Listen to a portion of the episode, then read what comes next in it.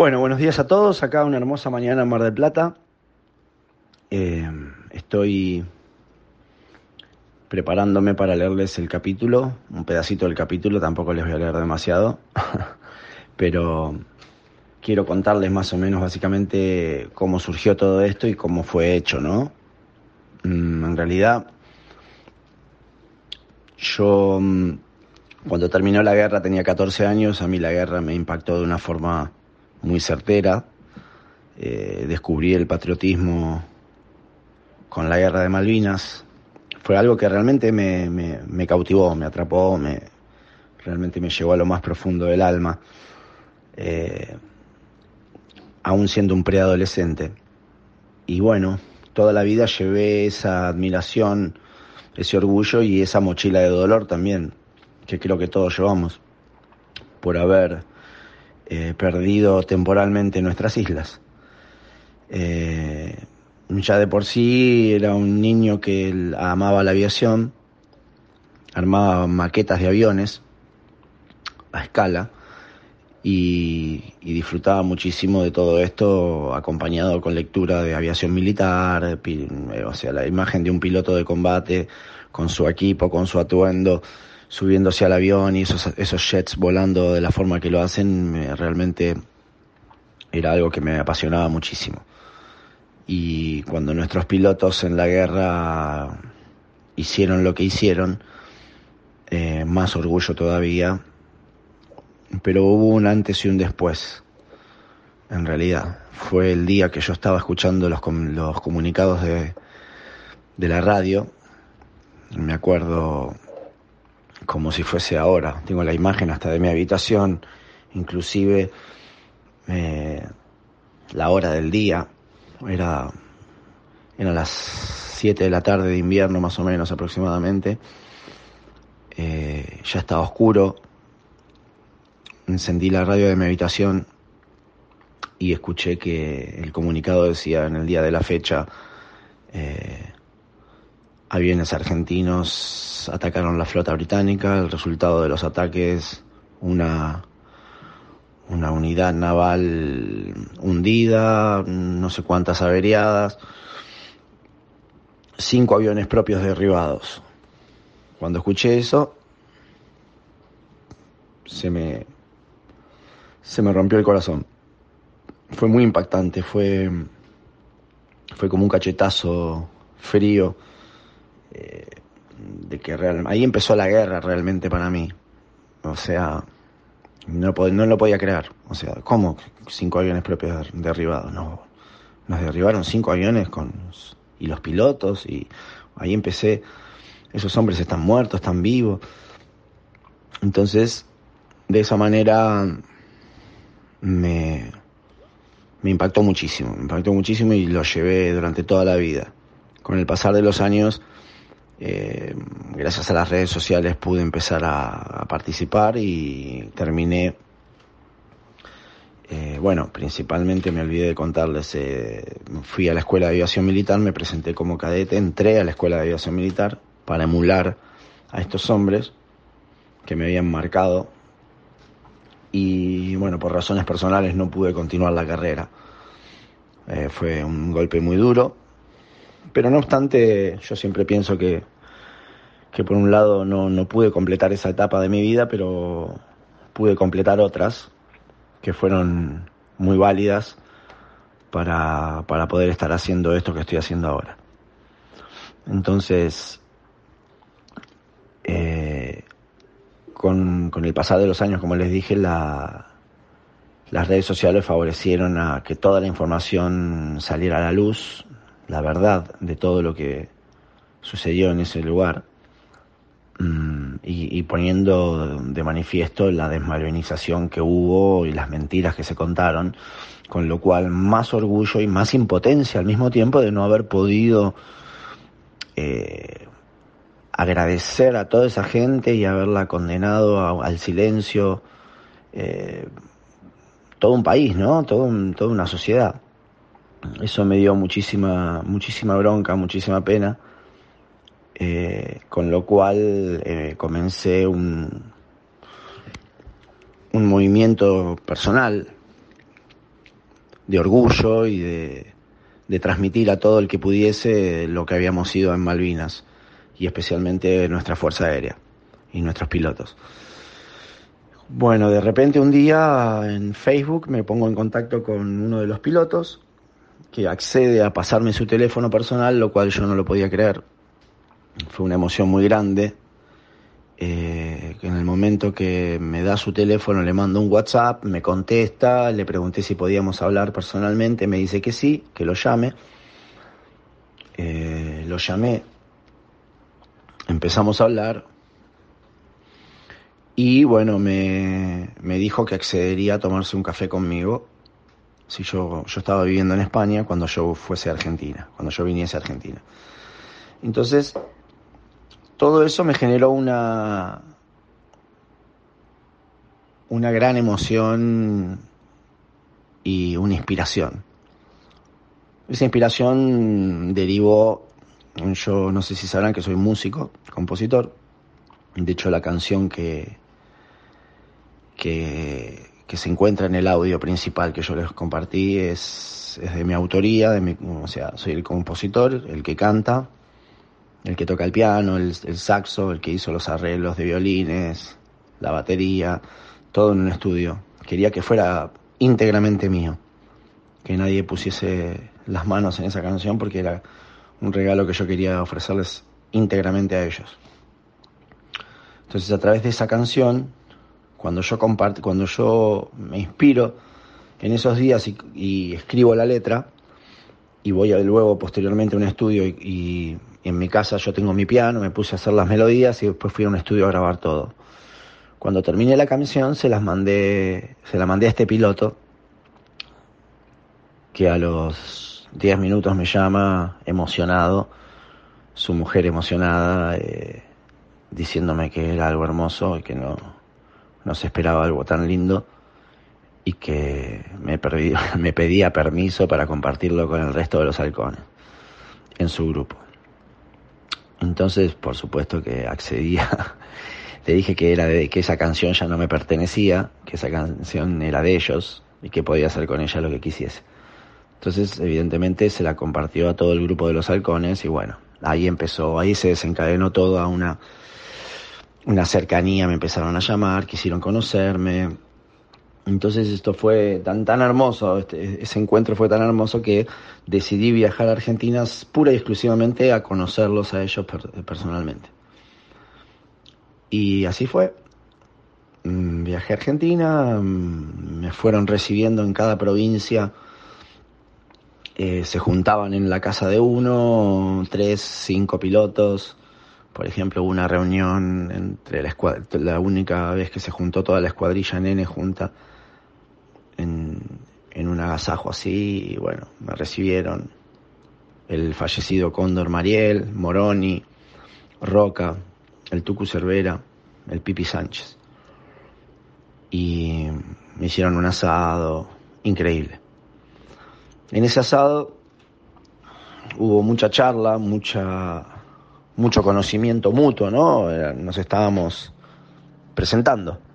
Y de ahí surgió, yo les comenté que, que no entendía cómo no existía una película de esta historia, habiendo tantas porquerías, ¿no? Tantas películas malas, o que no dicen nada, que no entregan nada eh, dentro de la cinematografía, ¿no? Entonces hablando, hablando, nos dijeron, sí, habría yo le dije, tengo que, yo quiero, yo voy a hacer, terminar haciendo una película para ustedes. Voy a escribir la historia de ustedes, sí, ¿te animás a escribir nuestra historia? Sí, claro que me animo. ¿Ustedes me van a apoyar? Les pregunté, sí, te vamos a apoyar. Te vamos a... Entonces les dije, bueno, voy a volver a mis quehaceres, me voy a organizar, me voy a preparar y voy a volver a, a por ello, ¿no? Entonces, cuando pasó el tiempo y volví, eh, tuve un viaje puro y exclusivamente por todo el país,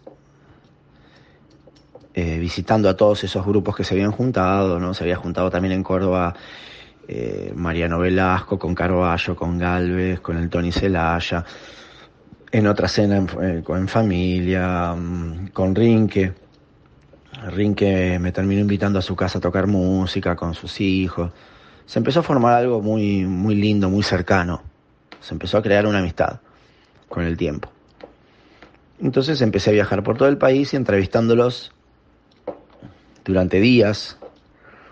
Este, inclusive muchas veces me invitaron a sus casas a pasar la noche. Fue, fue algo muy, muy, muy hermoso.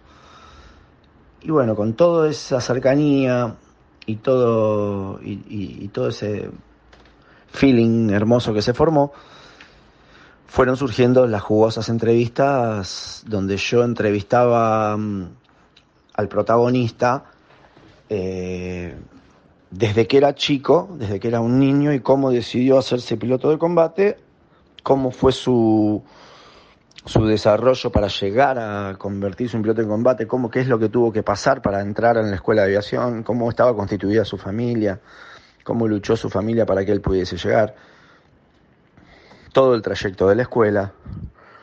Y en el momento que la novela entra en la escuela con dos personajes, eh, los llamo personajes como una forma técnica de hablar, ¿no es cierto? Para que lo entiendan.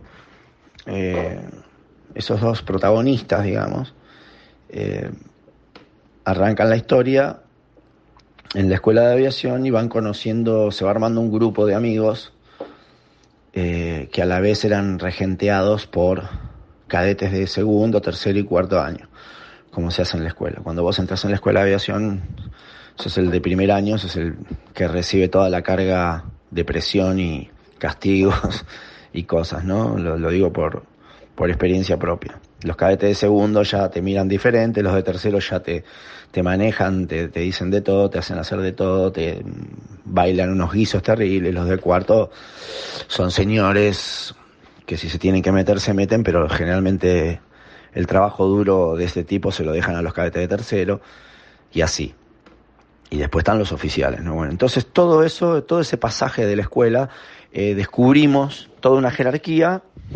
muy unida, muy estructurada, muy eh, donde hay un respeto muy grande por la institución, un respeto muy grande por ese, por estar en ese lugar. Eh, todo eso ellos lo van viviendo y vos y en la novela se va viviendo el sistema, ¿no? De, formación de ese futuro oficial piloto de combate. Entonces vamos conociendo a los distintos protagonistas eh, que están en diferentes niveles de la carrera, ¿no? Que, que luego, con el transcurso de, la historia, van a terminar todos juntos en una unidad, en la misma unidad de combate que es la, la Quinta Brigada Aérea de Villarreynolds de los Halcones.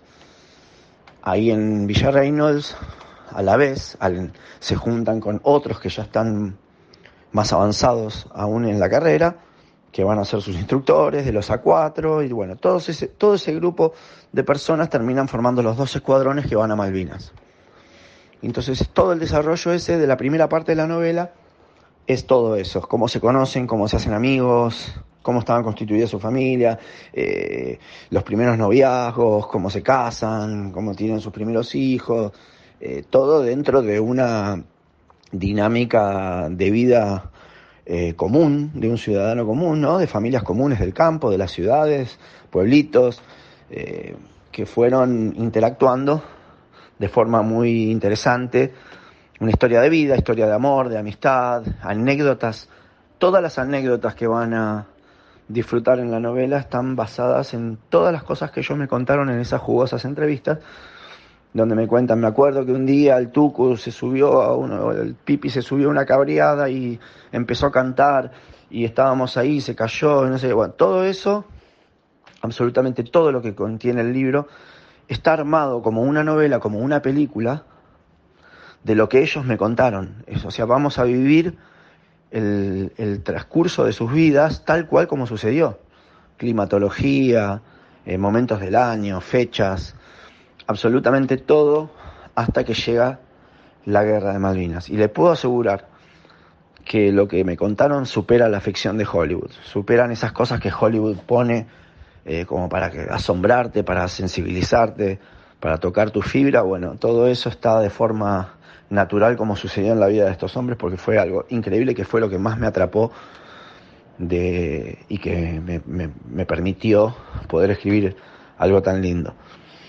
A partir de ese momento, en el capítulo Amaneciendo en Guerra, eh, comienza, o sea, se enteran de la invasión de las, de la invasión de los, bueno, del, de la recuperación, no invasión, ¿no? recuperación de las Islas Malvinas por parte de las Fuerzas Armadas Argentinas y ahí empieza todo, digamos, todo el desarrollo candente de lo que de lo que todos sabemos, pero desde adentro, ¿no? Cómo se fueron preparando, cómo recibieron la noticia, cómo reaccionó la Fuerza Aérea, cómo, cómo el entrenamiento que ellos venían teniendo y todo lo que tuvieron que pasar con Chile, porque también en la novela está la parte de Chile, que casi entramos en guerra y es muy interesante porque me contaron cosas increíbles. Y mm, estuvieron a punto de tirar bombas tenían los aviones cargados ya con los motores encendidos para salir y se suspendió la orden a último momento cuando ya estaban prácticamente carreteando. Entonces, eh, toda esa preparación que recibieron se pone de manifiesto en la segunda parte de la novela, que es la batalla, la guerra de Malvinas, la batalla aérea de Malvinas. Ahí, bueno, eh, todo, cómo se instalan, en dónde se instalan, las vivencias que vivían eh, cada noche en, sus respectivos lugares de descanso, eh, la interacción con sus mujeres, sus hijos que habían quedado en Reynolds, eh, la familia, la incertidumbre, el pueblo de Río Gallegos, cómo reacciona patrióticamente y, los acoge de una manera muy especial. Y bueno, y a partir de ahí, el bautismo de fuego y con el bautismo de fuego las pérdidas, ¿no? Que todos conocemos. O los que no conozcan, este, lo van a saber. Perdimos hombres muy valiosos, seres humanos increíbles, eh, muy queridos, como puede ser cualquier amigo nuestro que nos ama y nos cuida y nos brinda su amistad eh, con el que estamos acostumbrados a vivir durante muchos años, compartiéndolo todo, y de repente un día lo ves desaparecer de un día para el otro, de un segundo para el otro al lado tuyo, pegado a tu cabina, o simplemente te enterás que no volvió. Eh, entonces, a partir de ahí, bueno, todo el desarrollo de la batalla aérea.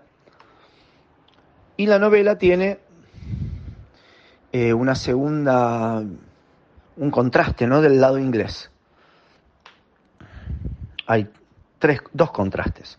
Uno es de un ciudadano, cómo lo vivió un ciudadano del pueblo, cómo vivió toda la guerra, cómo, cómo le iba causando un efecto a él eh, en base a lo que a lo que iba sucediendo. Y el ciudadano, el combatiente inglés que entrevisté en Liverpool Em, que se puso en contacto conmigo al escucharme postear, al, leerme posteando cosas de, lo que estaba haciendo, eh, me llamó, me dio su teléfono, me pidió que lo llamara, después él me llamó y me dijo, Fernando, creo que sería importante que te vinieses a, a mi casa si pudieses, porque no, yo no puedo, tengo problemas de salud, pero si vos querés venir, venite a mi casa, que yo te hospedo en mi casa y tengo muchas cosas interesantísimas e increíbles para contarte, para tu libro. Entonces, inmediatamente organicé todo eso y me fui a Inglaterra, a Liverpool. Eh, viví en su casa durante ocho días y durante esos ocho días mm, que fueron increíbles, era una cosa muy, muy especial. Sentir del lado del oponente que estuvo ahí en esas islas disparando contra nuestros aviones, misiles, Rapier, desde tierra, que me contara las cosas que me contó. Fue testigo de toda la batalla aérea, con lo cual pude contrastar la batalla desde la cabina del avión, desde el centro del comando argentino, desde una cabina, desde las cabinas de los aviones y desde tierra en ese mismo momento. Unir todo eso, todo ese rompecabezas, dilucidarlo con videos, con fotos, con horarios, con fechas y sacar conclusiones eh, históricas eh, y bueno, de qué, de, qué les voy a, qué más les voy a contar. Las cosas que me contó sobre nuestros pilotos con lágrimas en los ojos y toda su historia en ese momento de cómo lo vivió él y cómo cierra su, su herida en la guerra antes de volver, eh, son increíbles. Edward Denmark se llama el operador de, de radar de misiles. Y bueno, toda esa historia va yendo y viniendo de, desde el, buque donde él navegaba acercándose a las islas y, los, y nuestros hombres preparándose en tierra, desplegando y haciendo todo, los mecánicos, el trabajo increíble de los mecánicos, eh, anécdotas de, los mecánicos en medio de la noche, eh, haciendo las peripecias que tuvieron que hacer para, para que los aviones pudieran salir al otro día, no tienen desperdicio. Así que bueno he tomado la vida de dos mecánicos, la de este señor Edward Denmark, la del ciudadano común, patriota, y nuestros gloriosos halcones y sus familias, eh, que si nos, si nos damos cuenta era, era una realidad que vivíamos unidos todos sin saberlo, y todo eso lo vamos a descubrir en esta, lo van a descubrir en esta novela. Así que el capítulo que les voy a leer, eh, que no es un capítulo, sino un pedacito del capítulo, es un ejemplo de cómo, cómo trabajé en la investigación, ¿no? Lo que van a escuchar es tal cual como me lo relató el piloto. Como Jorge Barrio Nuevo, a los ocho años, eh, se encuentra en una situación de su vida que cambia abruptamente y, define su vocación eh, de un segundo para el otro. Eso fue, eso es lo que vamos a escuchar, el comienzo del libro, un pedacito de, esta, de este pasaje de la vida de Jorge Barrio Nuevo a los ocho años, en el 1966, donde empieza todo esto. Es el más joven de todos. Jorge Barrio Nuevo es el hombre más joven de los halcones, de todos los equipos, de todos los grupos que, que, participó en la guerra. Por eso lo elegí a él y aparte su historia, que la historia que me contó de cómo decidió hacerse piloto de combate es de Hollywood. Es increíble. Así que bueno, les voy a leer ese pedacito y espero que les guste. Pero básicamente esta es la reseña que quería contar, comentarles de cómo fue creada esta novela histórica. Bueno, muchísimas gracias. Les mando un fuerte abrazo y que tengan un lindo domingo. Espero que les guste.